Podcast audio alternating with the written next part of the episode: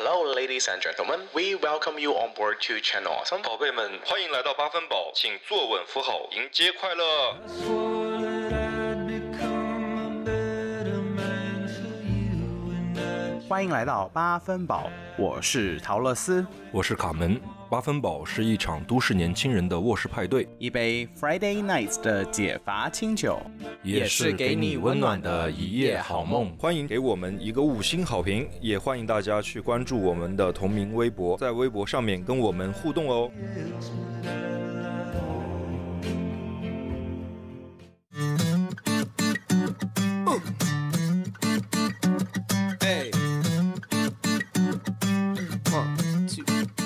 大家好，又欢迎回到我们八分饱的快乐时光啦。今天呢，我们要聊一个比较特殊内容，为什么呢？是因为最近卡门哥哥真的很忙很累，然后我身边的朋友们都很忙很累。我有个群，然后我真的今天早上大家还在群里面说，我们这帮人都是来生建设者，建设完之后就就是有一个说法嘛，就说没有什么国庆节，只有三季度末。然后我们今天请到了我们一个好朋友来，他的名字叫维恩，欢迎维恩，欢迎维恩，Hello，大家好，第一次来传说中很多真实粉丝的节目。好了，现在就开始影射我们粉丝傻了吗？我们可是不买数据的啊。我们真的是没有机器人，就是个个都是活生生的。是的，主要是没钱买默默的关注。嗯，谢谢谢谢。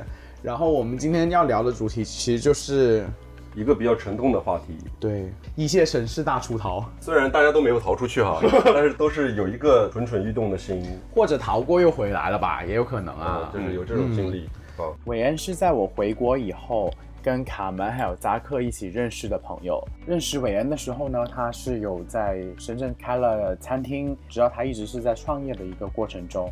但是在去年的时候呢，突然就发现他离开了深圳，回到了他的家乡，在他的家乡待了十一个月。最近这段时间又回来了，所以当我们想到做这个选题的时候，我第一时间就想到了韦恩，所以今天就把韦恩请到了我们节目来。然后首先先进入我们老环节，就是答谢粉丝的环节啦。我想谢谢的是是叫雅君儿，然后他在留言说前几天听播客听到你们的，然后觉得真的好有意思，真的爱上了。每天上班戴着耳机听，再也不会犯困了。期待你们的更新，还有陶乐斯真的绝了，我太爱了。总之。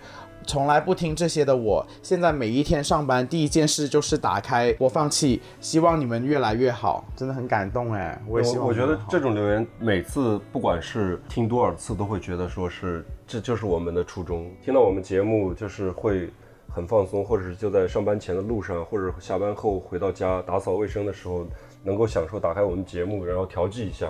我觉得这就是我们一开始做这个节目的初衷。嗯，对。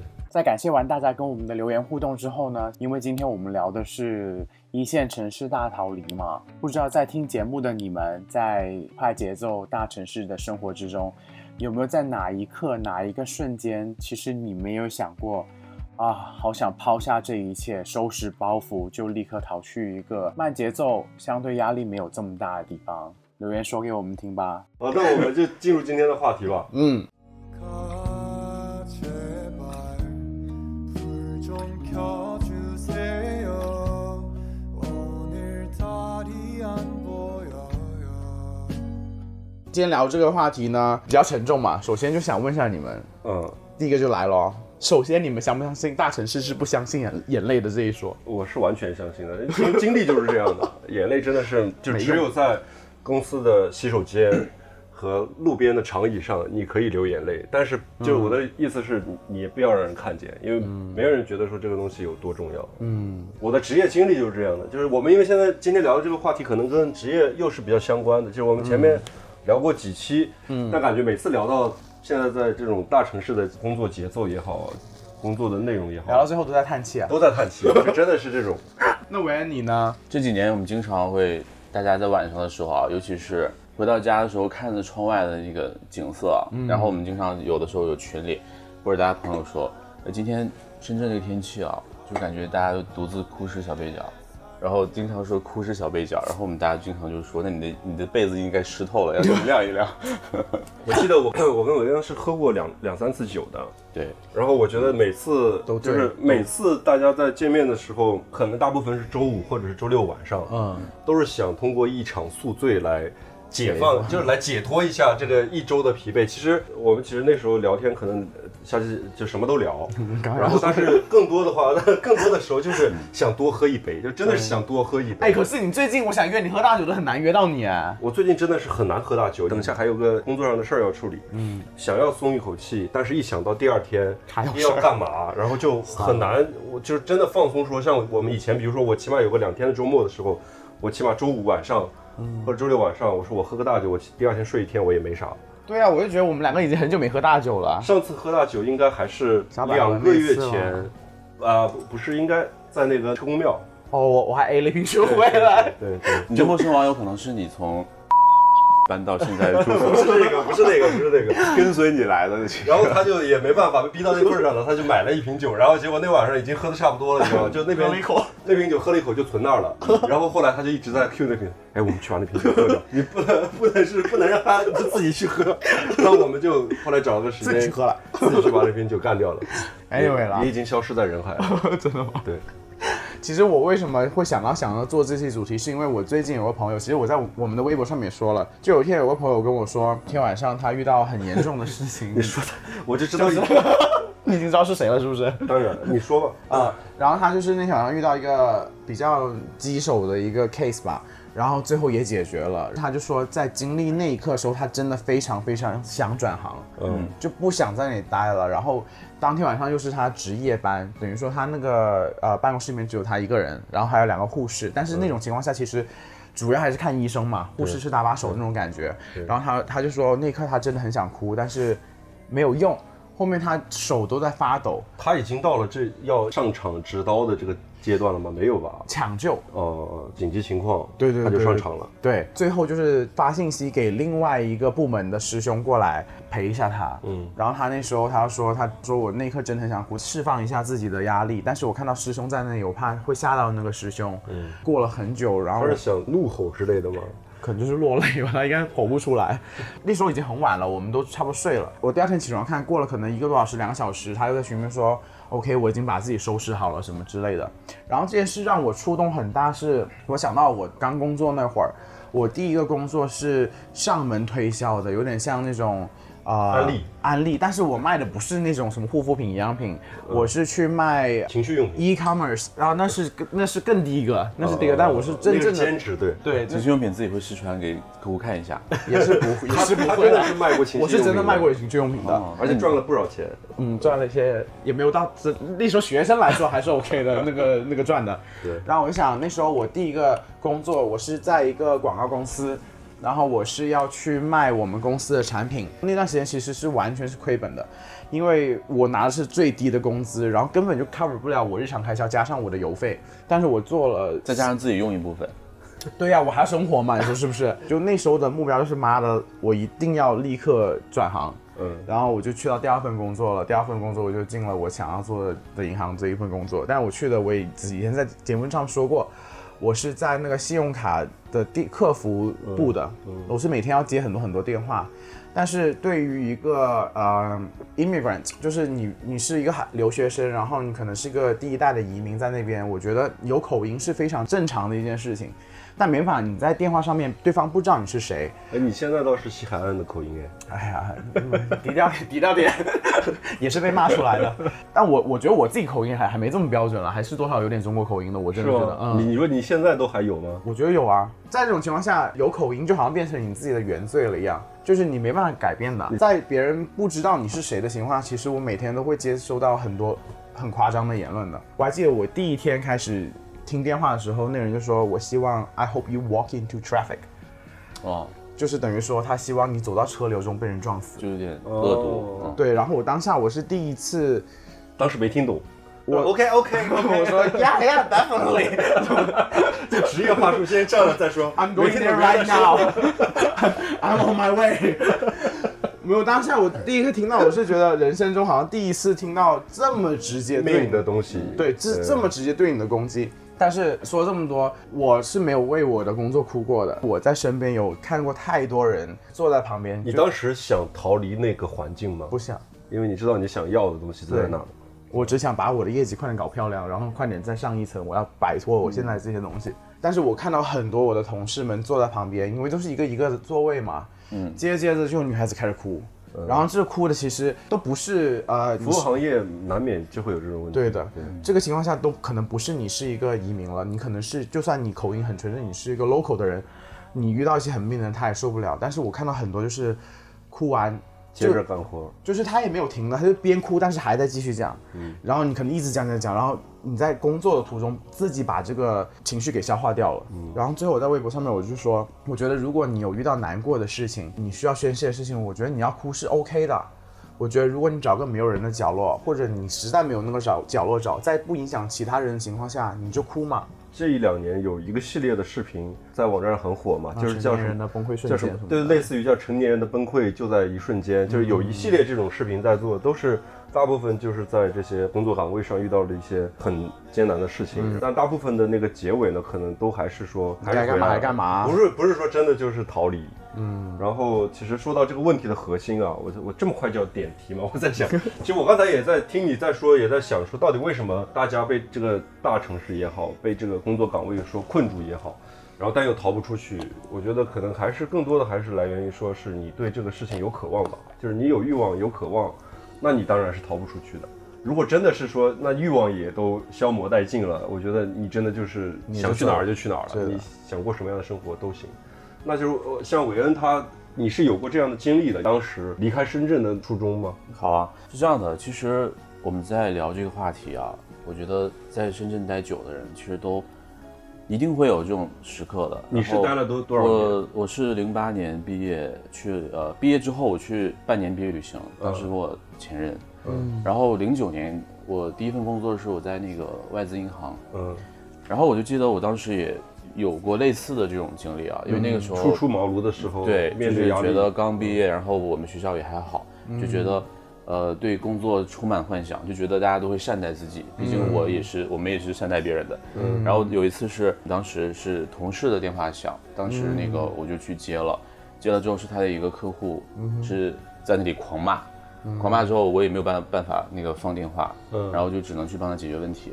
我当时的感受就是，这个社会是非常残忍的，我还一直在硬坚持去帮他去完成这个事情。然后我心里其实我开始已经觉得我很委屈了啊，因为他说的那些话我也听得懂。然后这次离开深圳十一个月，是因为二零二零对我来说，呃，发生一些如果啊是一般人可能有点经受不住的事情。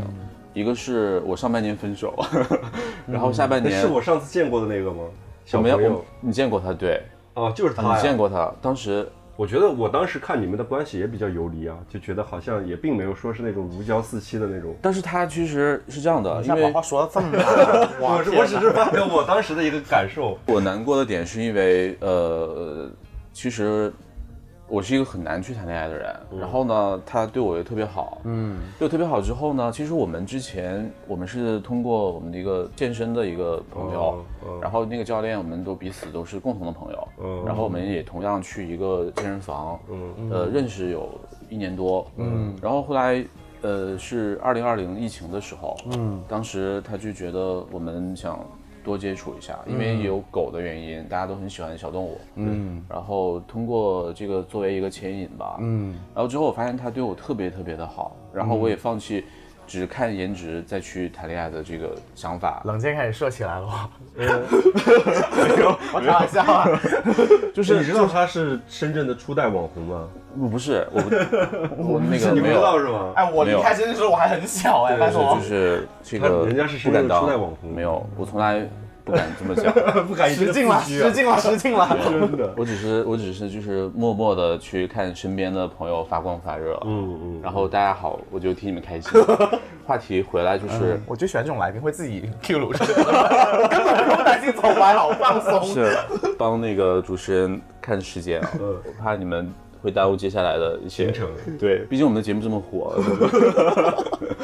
哎，他对我很好，然后他的就是一些行为，那个内心散发出来的，他并不是说在那个人群面前假装秀恩爱，然后私下他也会给我，他做饭很好吃，嗯，然后他也会给我细致到就衣服啊，或者是帮我熨啊，帮我去呃，让我就是细节让我觉得，哎，他真的很嗯。但是我发现一个点，可能是我们八零后对九零后的一个很难把控的一个问题是，他们在爱的时候非常爱，在离开那一刻从来就没有爱过一样。很然后让我我觉得我是很很难，就是可能立刻抽身对抽离出来的。我提的分手，因为他当时跟我讲工作的原因，他会去杭州，嗯，他说要 open relationship，我说我不接受，嗯。然后呢，他说好，那我们就做朋友吧，他就也没有犹豫。，OK，然后我身边的朋友都不看好我俩，他们就会觉得不太理解你怎么会选他。嗯。我说两个人在一起可能也不是，因为我不在意别人对我的看法，我只在意我和我们彼此的这种默契。然后分开之后半年走出来吧，我们俩在一起也四个多月吧。嗯但是我就比较重感情的人，我觉得重感情的人在一线城市也是容易受伤，只能自己去疗愈自己。嗯然后这个事情你也是土象星座对吗？对金牛座，哦，我们俩是一样的。嗯。对，昨天他也跟我讲了，你金牛座嗯，金牛座的人，但我觉得你们两个，我不知道，给我的感觉，我们觉得你们两个金牛座很不一样。然后呢，另外一件事情是我呃出差的时候，我的那个小狗它叫卡鲁里，然后嗯是因为出差的时候，当时放在呃也是因为比较匆忙，我就放到了朋友介绍的一个家庭寄养，嗯，但是当时也是在第二天打电话给我的时候，就是我在接电话之前，可能我就有预感了，可能这个电话来的那时候他是痊愈之后才去的，还是也啊，当时还没他痊愈，他痊愈之后恢复了一段时间。嗯我现在能正常讲出来是，呃，其实我之前是完全说不出来这个关于我，因为他也养狗，对，啊对我昨天就跟他说，我很能共情到狗狗的这一趴。嗯对，嗯然后他就打电话给我的时候，我就预感可能出事儿了。嗯结果果然，我就当时就崩溃，他那个电话里他就哭的要死。嗯呃，其实我觉得他不是虐待动物的人，他也不是说对我家考虑怎么样，他可能是失职，他可能也没注意或者怎么样中暑了，就是犯了中暑的病。嗯。我的就是每天家里的每一个位置都有他的影子，嗯。我觉得我没有办法工作。养了多久啊？这个？四岁多，四年多，他是代表我从呃体制出来，然后自己有创业，然后他陪伴过我，经历过最难忘的那段时间，然后他对于我来说，就也就是我的小孩就是我的孩子一样。而且我养狗之后，才第一次真正的感觉到是，怎么会有一个东西这么，就有个生生命这么无私的，就是爱你呢？就是我以前真，你你不要这样盯着我，但是我是真的这么觉得，就是你养男人不如养狗。也不是，亚当进入直播间，打了个问号。不是，就是你知道，你刚刚打完这个小狗，它是根本就不记仇，它我就很，我就拍它屁股，就是它不听话，我会打它，就是拆家嘛。我说，然后当下它我很怕，它就钻在里面，然后它也很聪明，就是它可能咬了纸巾，我拿到它面前，它立刻就窜走了。但过了一会儿，它又会主动来爬到你身上，我就觉得就感觉好奇妙，所以我非常能共情说一个狗狗在你心目中的位置，或者在你生活中它的分量，这是在我养狗之前完全没有意料到的一件事情。那你现在还会再养狗吗？你觉得？嗯，我觉得我还是会的。然后呃，其实这件事情发生之后，我觉得今天要呃哭几场啊？你 没有，我其实还是无论是呃身边的朋友还是家里人，我都希望把我最好的状态带出来。所以呃，可能我之前就一聊到这个话题我就不行了，今天已经属于就还。已经超长待机了。已经算是调整了好一阵子了。我现在应该还没完全走出来，我家里人，就包括我爷爷奶奶，嗯，他们都会知道这只小狗对我的重要的意义，所以他们当时也觉得你在家休息一段时间，然后因为工作也可能线上，然后可他们也觉得嗯电脑解决的事情也不用非得要怎么样，嗯，然后你先调整一下。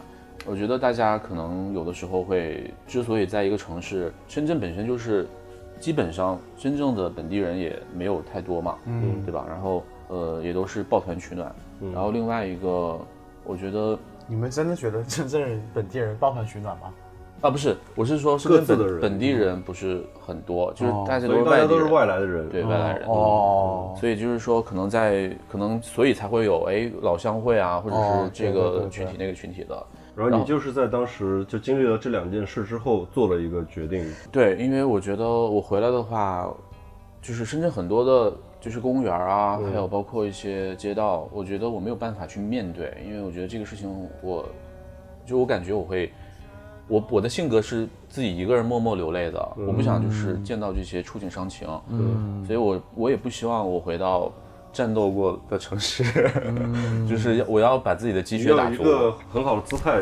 然后另外一个，我我自己感觉，我这次回来的状态是因为，我觉得深圳虽然说没有上海那么那么 fancy，或者是北京那么有文化底蕴，或者是成都那么放松。但我觉得有些城市就是可能有自己的说不清哪里好，就是取代不了的位置。然后我觉得有自己的特别好的朋友啊，然后还有一些这么多年的一个经历吧，嗯，就是像自己的第二一个第二家乡的那种状态，所以该做的事情和就是没完成的，我也要还是要去继续把它做好。回来是什么时候回来的？回来有一个多月，一个多月。我是呃八月十六号嗯回来的。널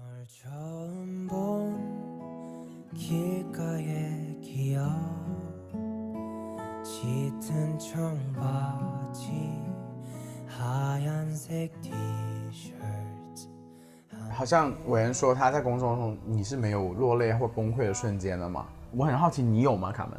没有 你也是，，never。嗯嗯，我是从来没在工作中，因为我深信一件事情，就是工作就是工作，情绪的部分呢，一定是对工作不利的。嗯，所以我在工作中是是一个没有感情的杀手，我也是。就是大概是大概是这种状态。但我我刚才也我问了，就你身边人有没有？但我身边人确实是有的。我也嗯我身边有些同事呢，他就是属于那种就是会把情绪带到工作中的。嗯，有一其实很难不带。有一种是这样的，就是他在工作中产生的情绪，他会在工作的场合去宣泄，这是一种；还有一种是把生活中的情绪又带到工作中来啊，这两种其实都有。嗯，啊，但这两种人呢，如果是说他是一个在工作的某方面有非常长处的，嗯，他其实在这个工作的这个路径中呢，只要没有犯原则性的错误，他还是能够很好的去往前走。嗯但如果一旦你又是一个平平无奇的小螺丝钉，你又控制不好自己的情绪，这种人通常情况下很难在职场中有一个好的，对他很一定会遇到各种各样的挫折。嗯就是我如果在我的工作的这个环境中遇到这种人呢，我一定会敬而远之。嗯我的选择就是说敬而远之，因为我知道如果跟你去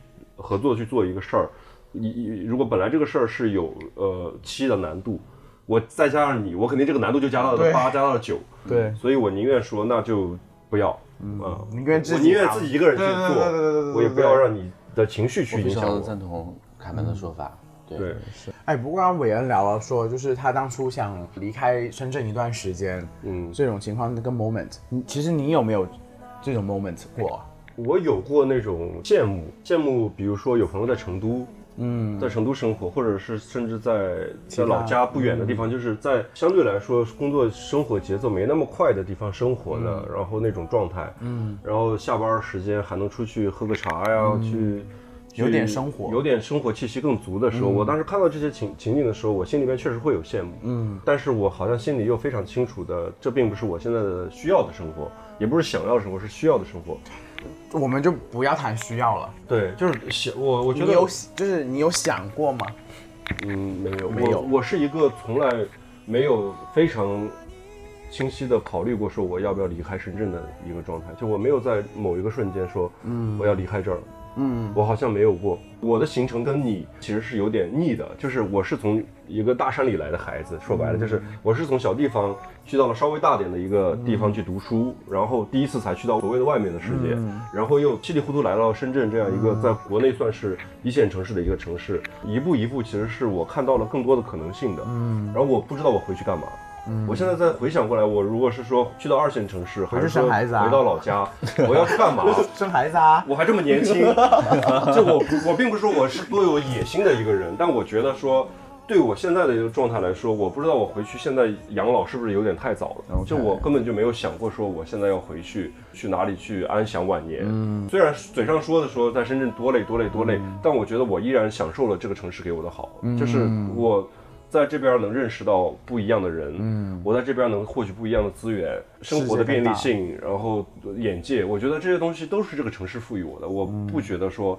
我这些东西是亏的，我在深、深圳生活的这么心酸，或者是我不我其实没有很心酸对啊我我不会说心酸这个词，嗯累是一定会累的，但是我觉得不至于是心酸。嗯，刚来深圳可能有一年、两年或者三年的，我前段时间认识一个小小朋友吧，算是年纪不大，刚来深圳一年多，多大年纪？他是研究生毕业一年回来，二十六七岁，哦。最近在换工作。嗯。换工作的时候，他说他跟他老那个老板在谈换工作的时候，他一开始跟老板去谈，他期待的是说老板能不能涨薪，然后让他留留住。留住他。但是他其实是找好下家了，但是他就觉得说，如果老老板这时候涨个薪，然后即便是呃给的那个薪水是。低过他现在呃谈的那个新新工作的薪水，他也能接受，他起码能觉得说老板还是想让他留下的。嗯但老板其实最后发现说其实是出不到那个钱的，嗯然后他当时就直接跟老板说，他说老板，我想只是说。我觉得我现在想在深圳过更有体、更体面一点的生活。嗯你现在给我开的这个薪水确实是没办法。他说他也很直接地跟老板讲，老板听完之后也觉得说确实也没办法。没办法。对，然后我觉得说他在表达这个事情的时候，觉得说在深圳前一阵子面对高负荷的工作，然后面对相对高的生活成本的时候，他会觉得有点心酸。嗯，他就觉得说要通过不断的努力去。去让自己的位置能够更好，嗯啊，然后这时候呢，可能会，呃，如果说压力够大到一定程度，我觉得有有很多人会选择说，那我要不要就不要待了，就换一个更轻松的一个地方，让我可以生活的更自在一些。嗯，但其实我觉得在哪里你都不会有真正的自在的，就是你即便到二线城市去，我仍然觉得说这个事情就是改变不了你最核心的那个比例其实也是差不多的。呃，我跟扎克其实上次见面的时候，当时呃正好他跟他妈在打电话，他妈在叫他回去。嗯，他问我说：“你说你觉得我该不该回去？”因为他也这段时间也是工作挺焦挺焦虑的。然后我说。我说你你回去你还是肯定会回来的。我说你待个三五个月一年半载，你你肯定会回来的。在深圳这种那种感觉吧，我觉得就是你见过这个花花世界的人，你一定会惦记这边的这些就是这些弟弟们，就是你吃过肉的，你一定会想着肉香的那种感觉。其实我刚刚听你们两个回答，我其实这回来的这段时间一直在考虑这个事情嘛。其实到最近这一刻，包括其实昨天晚上我还在跟亚当说，在聊这件事情。最近我是真的很想就提前回去的一点是觉得，我觉得在深圳，我原来在多伦多，多伦多是加拿大最大的城市了，嗯，然后也也是北美前几的前五的一个城市，我觉得节奏也不算太慢。我最近这么想回去的原因，是因为我觉得我在深圳的朋友们，就跟我玩的好的啊这些人，大家都很有奔头啊，就是知道大家都在为你大家的未来在拼，但我觉得我没有，就是一本在做播客这件事情，我是真的很拼在做这件事情，但是我有时候在想说，有点看不到未来。对，然后我会觉得说，那我为什么？就就是是回去之后，起码有一个明确的结果。其实其实有的时候啊，我我我打断一下，我觉得你做的所有的事情，如果你你的这个方向是对的，你觉得可能收获甚微，但其实它都是值得关注，或者是默默去关注你的人，他都是在给你续能量，是的，是的，是的，所在给你以续航，所以我觉得它并不是你去白做了什么事儿。对我没有觉得我做这个节目这么长的时间，就一年多时间是浪费我自己的生命，浪费我时间。相反，我是我对这件事情的态度其实是很感恩的。它让我接触了好多人，韦恩，你知道，就是一切那些我都以前想都没想过的人，然后我很知道我在做的这件事情给我带来的能量和魅力在哪里。可是就是可能人有时候就会就 question 自己你做的每一个决定什么之类的，对特别是在身边人都很积极向上的时候，那这时候可能我我也会忍不住就是想说，那我呢，那以后怎么样呢？我觉得还有一点就是，我不知道我这个时间花的值不值。当然，我觉得我已经拿到我想要的东西了，所以我才会想，才会到这一步说，哦，我我是不是应该更提前去规划下我自己下一步？因为我我是那种，如果我没有拿到我自己想要的东西的话，我是不会想这件事情的。嗯嗯，但我觉得不管以后啊、呃我们的节目走向是什么样子，还继续做了，我可以说在这个 moment 我已经是很 fulfill 了，我已经很满足的一个状态了。嗯，这是第一点。还有点就是，就深深地感觉到大家的疲惫感。那我觉得我没有，我不是什么什么那种什么所谓大逼啊，什么被美国洗脑或欧美洗脑的人。我很爱自己的国家的，首先 clarify 一点啊，就我是中国心。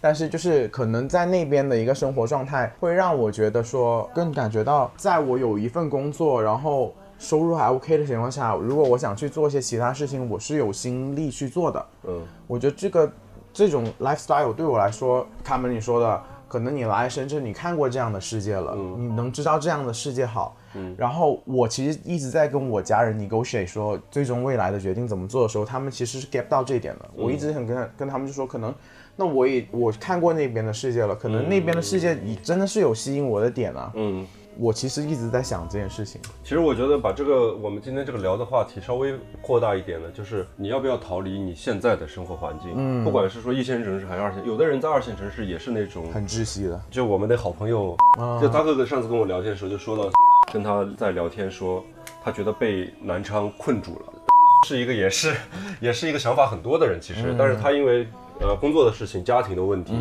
然后就回到老家去、去做事儿。但是回到老家做事当然能做，然后也有一个不错的平台，嗯，或资源，然后再做。但是他永远有那种觉得说，对，他就觉得说自己的。不管是说工作的才能也好，我觉得就是或者是对生活的追求也好，在那个地方是被困住了。现在的年轻人呢，我们现在在正在经历的这个历史进程，我觉得有时候把事情哈，你再放大一点，就放到历史进程来看，大道理警告开始。大道理警告对，但我是真的觉得大家现在处在一个激烈碰撞的一个时时代，总会有年轻人觉得说我被困住了，嗯，不管是在一线城市还是二三线城市，还是在小县城的，嗯，上一代的父辈们，他们其实是没有这种太多的想法的，他们不会被太多的事情困住。就我觉得一方面是因为以前人的想法呢更也没啥东西可以困。他会觉得说更安于现状，他有一个非常明确的道路可以走，就是我大概毕业之后，比如我是电力系统的，我家里是电力系统的，我就在电力系统了，我大概知道我以后也在电力系统。八十年代下海经商的时候呢，大家又是很放开去闯的，对，就是想下海就去下海了，就下了。然后像我我爸也是以前就是是做过这种事儿的，我觉得他当时就真也是义无反顾的，就觉得说去到很远的地方去做点什么小生意啥的，好像也没什么担心的，也不会想说我的最终的归宿在哪儿，他只知道把事儿做成就行了。嗯，但我觉得现在的年轻人处在一个信息爆炸，现在的很多年轻人都不会待在二线了，二线或者三线都是越来越集中在某一个核心的地区。但是其实深圳每年流出的人口也蛮多的耶。深圳是目前这一线城市里边净流入人口最多的城市。回到深圳这边，我觉得深圳最吸引人的点呢，更来源于说它的一个未来。比如说北京和上海，包括广州，是一个阶级更比较固化的，就是大家其实你去年轻人去到那边的，能看到的未来其实并不那么明朗，就是相对深圳来说。但深圳的话，我觉得可能性好过于这三个一线城市，有很多的通道是打开的。你要你要是想有一些想法，想做一些事情，在深圳这边能给出一个相对更公平公正的一个路径给你，其实是这样的。我也身边有一些在北京工作过来到深圳的，或者是在上海工作过来到深圳的。在深圳的话，相对来说你的自由度会更高一点，我是这么觉得。这点我是觉得得到过这样的益处，所以因为当时呃在几年前有创业，有政府给就是一些创业补贴啊政策，深圳确实是比内陆城市好很多。嗯，其实对于我来说啊，真正如果关于逃离这个话题啊，其实我觉得我的那个死穴是除了生死，其他都还好。嗯，因为我觉得真这个事情，就包括我刚才说这个卡路里这个事儿，之前一七年经历过一个好朋友，他是医生。嗯。然后他是八四年的，就是就是大几岁而已。嗯。然后我第一次经历身边的朋友去世。嗯。啊，因为当时我我刚来深圳工作的时候，因为那个时候可能头痛脑热，有的时候他给我插个队，或是就是有点小小的便利条件。嗯。然后他私下也是特别呃，就是关心朋友啊，也是特别热情啊，特别是朋友的私家医生。啊，对，没错。当时他是得了一个颅内结核。My God。对。然后其实很快，当时我们也有帮他去筹款，嗯，然后是我们这个圈子的朋友有一些朋友移民了，嗯，然后呃当时没有疫情的时候，他当时一七年嘛，然后我的朋友还有包括我师兄当时从美国回来，然后去看他呀什么的，当时我是觉得我没有想到，就三个月的时间他就离开了，嗯，这件治疗也是尽力的在治疗的，呃，呼吁一下，我觉得应该少吃外卖。跟这个有有关系，因为他一直在吃外卖，就可能工作原因，还有包括睡眠颠倒之类的。我发现其实医生是最不健康的人对对对，真的。生活。对，因为我的好朋友也是医生，就是每天就是因为太可能太高压什么，就是一定要摄入那种高卡路里、高热量、高热量炸鸡奶茶，就是他已经到达一个就是我不吃这些东西我就撑不过那种感觉。这个事儿之后，我就发现。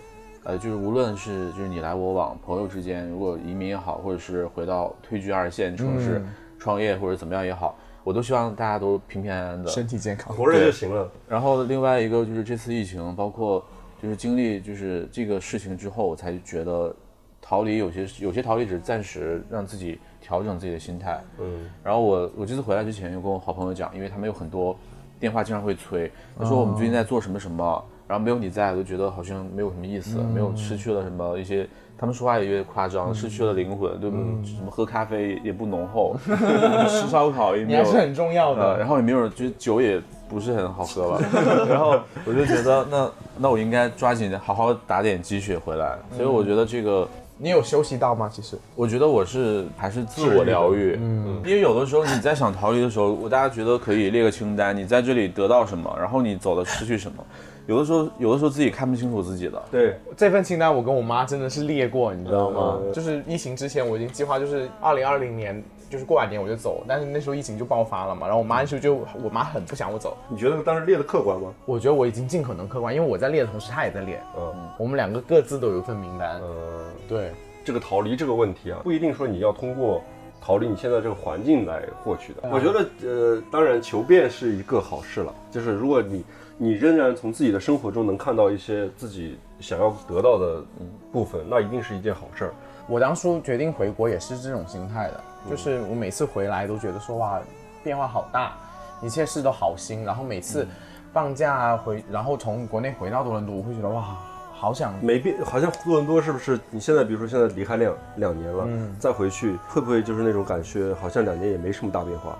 也会有变化，但是绝对不会像国内这么对变化这么大我。还很记得我呃是一六年一五年回来的时候，那时候还没有卓越会的，嗯，然后我我一九年卓越年中心吧，卓越会对卓越卓越会中心嘛。卓越会不是不是 One Avenue 就是卓越会梅林，梅林哦，就在美林那时候都 那个卓越会都没有啊。反正我记得我我是一差不多九一九年回来第一次看到卓越会的，嗯然后在我的印象里面，卓越卓越，呃美林那个地方就是一个乱糟糟的对对对对对对。然后我只我跟我一个朋友约在那边吃饭，我出地铁站，我真的毫不夸张，我在那边自拍了个 video，三百六十度环转，你知道吗？我就哇，Oh 说 my 梅！林也可以这样，我觉得哇，怎么这个 mall 这么高级，四面都是大厦，你知道吗？就哇，怎么突然变这么像？那种冲击感对我来说真的很强烈。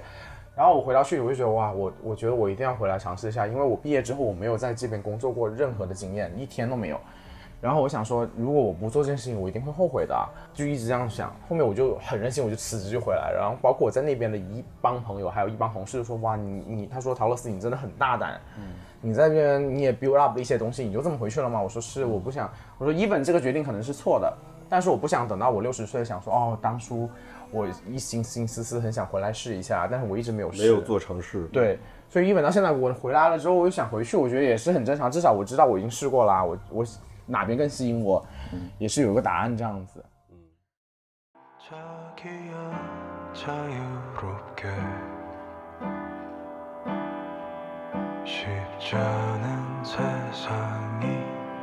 如果你喜欢我们欢迎给我们一个五星好评。也欢迎大家在我们置顶微博上扫描二维码打赏我们。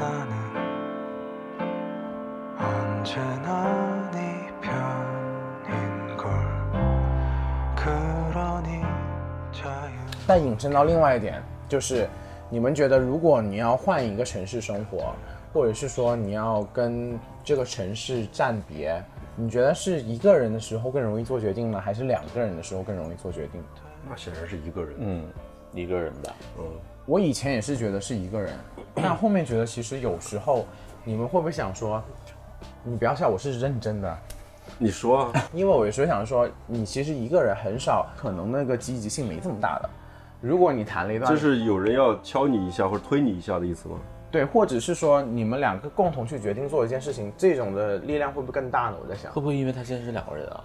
当然是因为这个啊。那我是一个很难被影响的一个人，就是我的决定其实是，通常情况下，呃，我在问别人意见的时候，我的决定其实已经是已经已经已经做好了自己已经做好决定了的想法。对我只是听听别人的意见，但通常情况下，我的想法是不好被影响的。嗯，然后而且像做这种重大决定的时候，我更倾向于说自己去做决定。但是如果是有一个非常关系很重的人，就是比如说你像的说两个人，就比如说情侣关系这种的时候，我觉得说肯定是阻力大过于动力的，就是他推你一把或者怎么样的。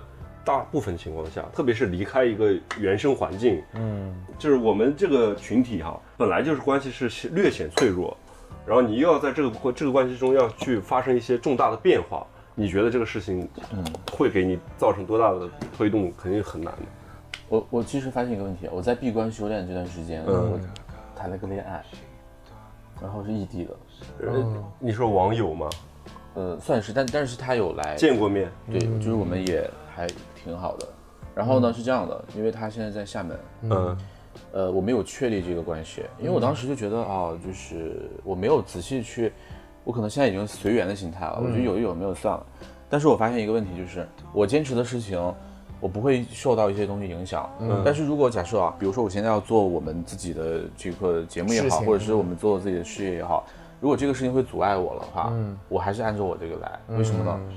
因为我不确定我跟他会有多久，嗯，就我得显得，就是我现在是想的现实一点。肯定是更倾向于那个更明确的结果。对，嗯然后另外一个，我是觉得只有自己变得更强大，就只有你自己变强大了，你的东西才会随之嗯，更久。我非常同意这一点。所以我觉得，如果你现在我们大家都不稳定的时候，然后在可能很多容易就是就说的说的就是《小时代》里的那种。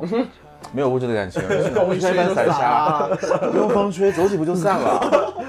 孤立，气泡音。所以我觉得可能风不都不用吹，就直接就、对吧？就是可能开个窗户，大家就微风就散了。所以我觉得这种做的那个决定的那个，我们在变强大，真正变强大，能扎根到地底下的时候，嗯，我觉得有些事儿不会给彼此太多的一些阻力。压力。我们也聊过这个问题，嗯，呃，因为他那个他是算是音乐人吧，嗯，艺术家，嗯，艺术家好像还有点，他有点早。然后我就跟他聊过这个事情，我说我是不会去厦门的，嗯。OK，对。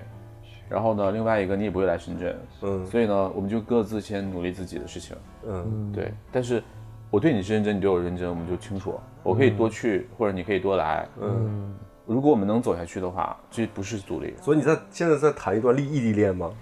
对异地，本地没有？没有办法，所以其实我觉得深圳就很难谈到。那你在深圳现在会找一个吗？你觉得不会，，我不会，你现在这什么问题啊？我因为我觉得我因为其实 你的问题问的，很正常啊，我在想我刚才连我的意思因为你知道他是刚才突然就说起这么一趴，我感觉这个关系到底有多重，我并不是特别我连我用我都不用犹豫，我就就是我都不会，我绝对不会的。嗯，因为是这样的，我在谈所以在在在你的心里，他现在是你的对象吗？是啊，是对象是吧是。哦，竟然会谈异地恋，这么大年纪了，那怎么了？我觉得哎，你不是也谈过吗？我是在更年轻的时候，还好吧？不是，那我都觉得如果都好的话，即便是异地的话，那我为什么你觉？我我想问一下这个事儿，就是你觉得，当然异地恋呢这个事情，为什么我我一开始就开玩笑说这个异地恋这个问题？我觉得你现在觉得他到底能给给你什么？在情感上，他能给你支撑吗？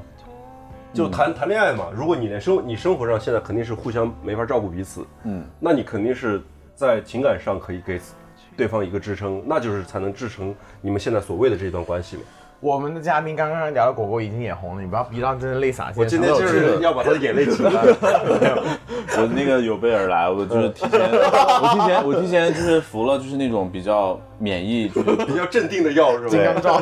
就是 不会轻易哭泣的，其实现在被子还晾在外面，今晚不能没得睡，所以不能不能泪已流干，没有新泪水产出了，嗯，都一滴都没了。我觉得怎么说呢，就是我觉得有啊，就是因为因为首先我我我是一个很难很难恋爱的人，就很难付出情感的人。对，因为我觉得很多东西对我在我眼里就是套路啊，嗯我看得很清楚的，明白？你的所有套路对我不好使，对，无论你怎么样毕竟是初，代网红嘛。你想这什么大场面没见过？不不不，我觉得我只是就是在边缘，嗯呃，这个事情可能有误会，因为我可能要出卖一下我师兄了。嗯当时很多年前，我们一起租了一个比较大的一个房子，哦然后他当时谈了很多大网红，哦比如说谁谁谁进就敲门，然后我一开门，我说天哪，我我说我说你知道我是兄的吗？是这样的。你说你师兄他是这样一个角色是吗？呃，他是一个很低调的一个一个一个，那他肯定是有一技之长嘛，对对，他可能有些特长之处了。过人之处啊。有一些过人之处。所以他谈过很多很多让我觉得很炸舌的网红。哦。OK，对。这个我们到时候有机会再单单出一期八卦视频。可以。回到我们的话题上。能量，嗯。对，支撑，嗯，所以我觉得他有他的吸引到我的地方，我觉得他是一个非常有想法，而且在想法上做到了，就是在做的，在努力做的，嗯。啊、然后包括他整体，他在德国待了十几年，嗯。不是因为他的留学生身份，嗯。是因为我觉得在呃学习、工作，包括他自己的一些规划上，还有包括呃大家喜好上是一致的，嗯，所以就是我对于也是个酒鬼是吗？呃，就也喜欢小酌，对小酌，但我我你刚才说这一点呢，我仍然是有疑问的，因为什么呢？嗯其实打动，我觉得打动或者被打动是一件容易的事情。现在你说现在社交媒体这么发达哈，对你认识一个人，或者是大家展示出来的那些光彩的一面，嗯或者是他的他的就打动你的这些点，嗯其实我我觉得这个事情从那个现实层面上，它其实并不稀缺。嗯但我刚才为什么一开始就问的是这个情感支撑的这个问题？嗯，他是这么一个很优秀的人也好，或者是说一个值得被爱的人也好，你觉得为什么你们俩的关系能成呢？就是你们俩彼此之间已经确实是在心理上觉得说，嗯，情感之间都是互相互相能够给到对方的吗？我明白你的意思了。呃，我可以这么讲吧，我觉得假设举个例子，我可能今年啊，可能比如说我遇到了一百个，你一百个优秀的，没有，也不是都优秀了啊，毕竟反正能打动你的人嘛。就假设举个例子啊，相遇了的人。啊，对，相遇的人，嗯。然后我觉得怎么样都可能有一个人是，哎，大家可以想去深入了解一下的，嗯，然后我发现，如果有这一百个人里面有九十八个想深入了解的，不是，可能百分之九十八个已经深入了。没有没有没有，就是没有那么太去嗯，我现在可能就是不会可能有八十个吧。就是有的时候可能大家就是聊两句话，就可能嗯话不投机半句多了，所以我觉得但是你刚刚伟恩说的有个，我是蛮赞同的，嗯，这也是我一直不懂卡门就是的一点，就是我是觉得，就他说的，假如你相遇了一百个人，我相信这一百个体量里面总会有一至少会有一到两个是让你格外对比那其他剩下的人是突出一点的。呃对有，对啊，那然后呢？对啊，就为什么没有想就是跟对啊他厮就为什么守一下嘛，对啊，想，但是我我为什么刚才也问这些呢？我我觉得是说这些部分的人呢，其实没有办法能让我觉得在情感上是特别打动我的，就是他打动我的点可能是其他的，就比如说长得好看也好，也是能够打动人的；他有才华也好，也能打动人。或者是他比较 S A O，那是什么？骚。哦，或者是吧，就是床上的部分也可能能打动人，我觉得都有可能能打动人，这可以播，可以播。但是我认为，就是你不会是在自己呃，比如说情绪很低落的时候，想找人聊聊天的时候会想到他，或者是说你觉得说自己特别冲动想为他做什么事儿，这种这种情况下，其实我认为。还没到那个份儿上。刚才我说的，你就是一遇到一百个人，当然能遇到一百个人。嗯但是你说有一有这么一个人出现，让你觉得说现实的情况是他会出现这么一个人，嗯，他大部分时候并不是，更多的其实是他的情感输出的那一部分打动你了，让你觉得说我已经理解他了，可能我们是同一个星座我的。因为是我理解不了什么叫情感输出打动你呢？就是就我跟你说一个很简单的例子哈，我之前也有一个类似这种，就是呃在在异地的，然后两个人聊天聊得很投机，是因为兴趣爱好的事情，就是他也是个二次元，然后我们俩聊聊聊得挺开心的，然后有一次就就就相当于是奔现了啊，奔现了，就是他他来深圳，然后找过我，我们也一起玩了两三天，觉得挺开心的，但是都是比较成熟的人，就是大家年纪也差不多。然后也知道，在彼此的生活的这样一个大轨道里边，其实很难说是在重叠，对你，你你去舍弃什么，或者我去舍弃什么，嗯都不太现实。然后就就分开了。分开之后呢，其实慢慢的，我自己一开始的认为是说，这个这个可能就是个过客吧，就是你过时间再久一点，也都不知道是谁了。然后可能时间再久一点，发现说他还在保持着一个有个频率，频率交流的频率。嗯，然后有一次呢，他就跟我说一句话，我觉得挺打动你我的。他就说，虽然时间过了这么久，嗯，但是还是挺。他说那个原话是说，你不要现编一个故事出来啊！不是，我现在可以把它就可以找出来。就是粤语里边有一个词叫挂住，哦，想念了，就他不是说想，是那种就是牵心里挂的心里有你对对，挺牵挂的意思。他觉得说好像他会很担心我过得不好，然后就他也知道我工作压力比较大也好，然后说家里有一些事儿，事儿要要处理也好，他说他有其实更多的时候就是在说挺。挺操心我的，然后他也知道很多事情其实他也解决不了，但是还挺操心我。当时有一瞬间，我会觉得说，我好久没有觉得说，因为我跟别人的相处过程中，通常我是那个比较操心的那个人，我是那个所谓的 giver 对，就是很少有人就是表达出来说他对我是那种比较挂心，挂心，然后觉得说很担心我这儿那的事儿。嗯，然后我当时就是挺，其实是觉得说，哎，挺难，已经挺难得了。嗯，但是回到现实也拉回来之后，也觉得那有有什么办法呢？我依然没有办法跟他确定这样一种，你现在确定的这样一种你知道吗？其实我不知道为什么，可能也许有同星座有就比较共通性吧。嗯。我觉得我是那种啊，金牛座可能比较实际的一点就是，你不要在那里给我花言巧语，你就是让我感受到，然后你得做出来，然后我觉得我有安全感，然后我觉得哎这个人值得付出，嗯。然后我才会去觉得是这样的啊，就是我可能他恰巧哪怕上一个，嗯我觉得他即便是不是我的菜，我也愿意去尝试。结果反而我身边的人都会觉得，他们会说，哎，你哪天可能把他给踹了。结果是某种意义上是我我他把我给甩了，只是我提出来而已。嗯，但是其实，呃，就像这个，他在一些小小的变动上，他可能、因为我跟他聊过，我说你会在上软件嘛？嗯。然后他说我上软件是因为那个有些朋友，嗯。然后我也不会去怎么样，嗯。然后他就改成恋爱中之类的。我说这个恋爱中，我说哎，我说你有最近有恋爱了哈？他说是啊，我说跟谁啊？我说跟你啊，就是他会很多事情上让我觉得，哎，就是他会有安全感给我，然后他和我在谈恋爱的这个角度上是一致想法，但是他提前做了，嗯。所以我觉得。怎么说？我不知道未来以后能走的多久，嗯，但是我愿意去尝试这个事情，它给到我的一个就是这种安稳，所以我觉得，如果这样的话，我就我也愿意去试，是这样。而且现在城市之间并不是有多远的距离吧，嗯，我我是这么想的。我还是很佩服，就是所有能谈迈出这一步的对的，对的，对的。就是祝福肯定还是祝福的，但是难那你就度肯定是真心一点，不要微笑。你是不是？我是真心觉得，他是过来人。对，他一笑我也懂了。但是我觉得，那你觉得你当时谈那个异地恋，你得到你的支撑了吗？我当时是喜欢更大于支撑的，就是我对对彼就是彼此之间的那个喜欢程度是更浓的。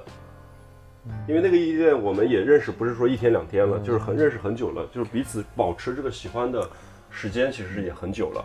所以当时其实冲动说要开启这样一段异地恋，更多的是想珍惜这这份喜。我还有一个比较比较现实的一个想法，就觉得这个年纪了、嗯啊，然后有这样的一个机会，自己也应该就是不要作了，把握一下。呃对我是这么想的，就是因为你这个人没有一个人能够完全满足你所有的幻想跟这个，嗯嗯。所以这个事情我也是，我就是我现在不相信近三年，昨天才发现近三年，近三到五年，我觉得我才明白的这个。我觉得我们不会有那么多的下一个会更好了。对，珍惜时间，卡门，头发快没了。虽然说 不是直，虽然说就是可以尽量的保养好自己，但是我觉得，我觉得我还是不想去辜负谁。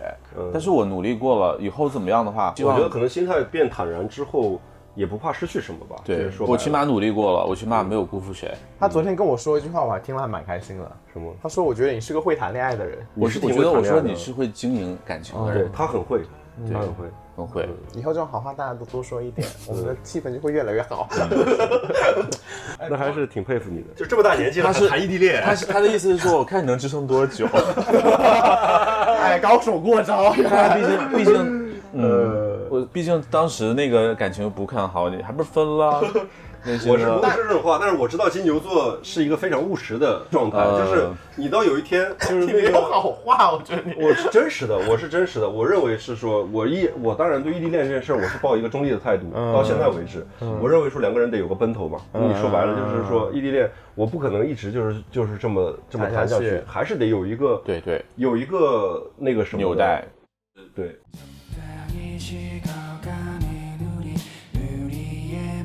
때 어딘가 어색해진 두손.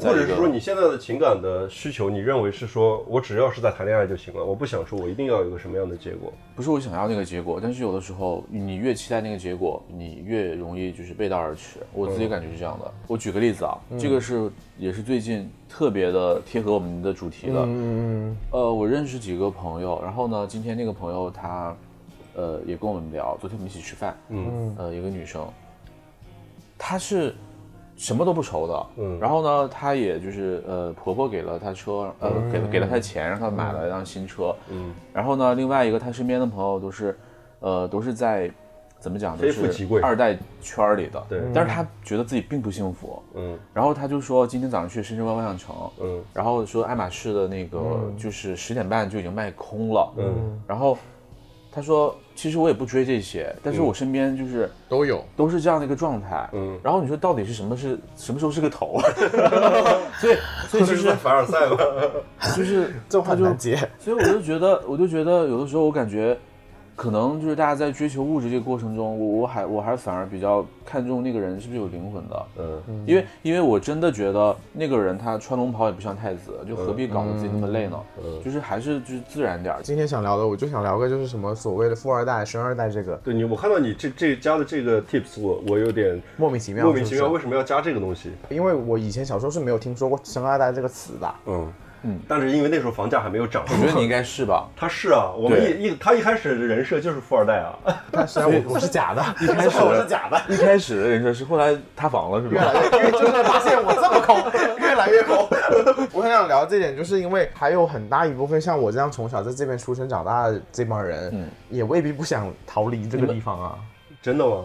对啊，你身边的这些，就是你你跟你一起长大的这些朋友、小孩儿，嗯他们对于逃离深圳的出发点是什么？他们想去更远的世界、更大的世界吗？我觉得我身边逃离的这帮人呢，分两波。我不可否认，我觉得像我们这一代，就是爸妈已经在这里已经有积蓄了，对的，嗯有可能就是生活的压力相对就是会小一点，我觉得这是无可厚非的，就是很现实的一点。但是我身边真的有很大一票的朋友是真的还蛮认真在做事情的。对，像你说逃离的，我真的觉得如果真的想逃离，就那些人已经走了。嗯，已经去到更远的世界了。，对，已经去到更远的世界。我身边真的很多这样的人，嗯，包括像我真的回来或者长大一点，当我第一次听到“生二代”这个词的时候，我觉得好像没有很正面啊。其实、大家可能就说啊，你家你家怎么样其实说起来，生二代在某种程程程度上就跟富二代也是画了个可能没约约等号。对但没这么有大家一说是说生二代，觉得说肯定家里有有生二代是不是有一个就是你们的有个群有一个行那个行话是你是哪个村的是吗？对对，你哪条村的哪？条村的？对，那那个在我们这种生小孩里面，那是本地佬，我们还构不成本地佬。嗯，关于我想说，就是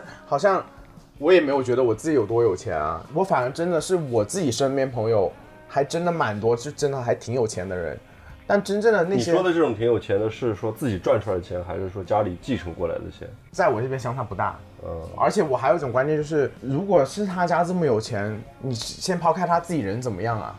你为什么要去 judge 他？人家家就是这么有钱的，他生下来他家就这么有钱了。嗯，嗯，我觉得纠结这个点干嘛嘞对，嘞？又不是他的错。对我真的觉得 是我们的错。对，是 iPhone 十三贵不是不是 iPhone 的错，不是真的。这点虽然我不是有钱人，但我真的能共情到后。有时候就是以前有个时间，我就听太多这种话，我会觉得啊，这有什么好价值？对我就觉得，难道我生活好点，这是我的原罪了吗？我我为什么要，就是我为什么要否定我的生活的好呢？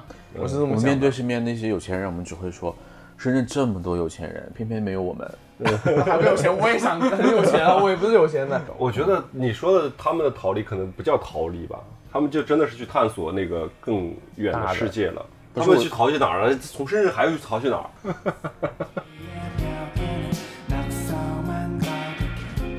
哎，不过你没有想过，如果不干你们现在的工作，你们还可以干什么吗？现在我我就是当个花瓶吧。我觉得可能早两，我觉得早两三年你还可以。我觉得现在你这花瓶的质量可能是我略去下突然间觉得降了一些。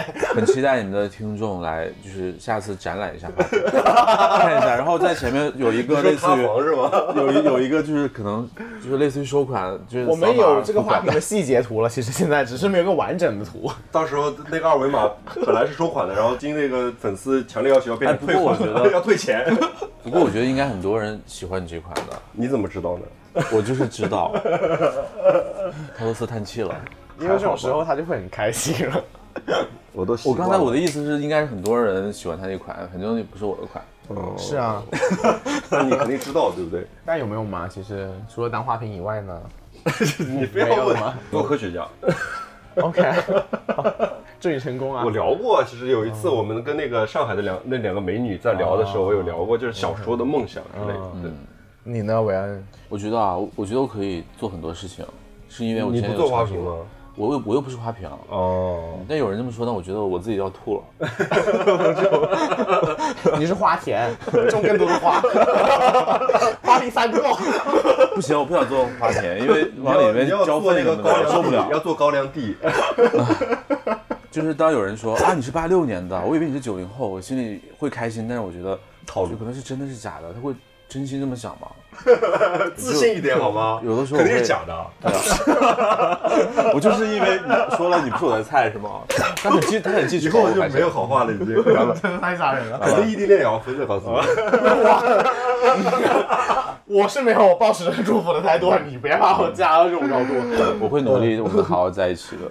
我刚跟亚当在一起，我身边人也不看好啊。嗯，但是我之前跟那个在一起，他也不看好，结果我们还是分了。但我也不看好，但是觉得是说这种忘年恋嘛，还是忘年恋，他我记得是九九几年，九五九五年的。但是你，但是他看着比我老，是不是？请你，求你摸着你的良心。没有好吗？人家就是个小可爱，哪里比你老？天哪，他真，那那行吧，那你的眼光？有点问题。我觉得可以扇耳光。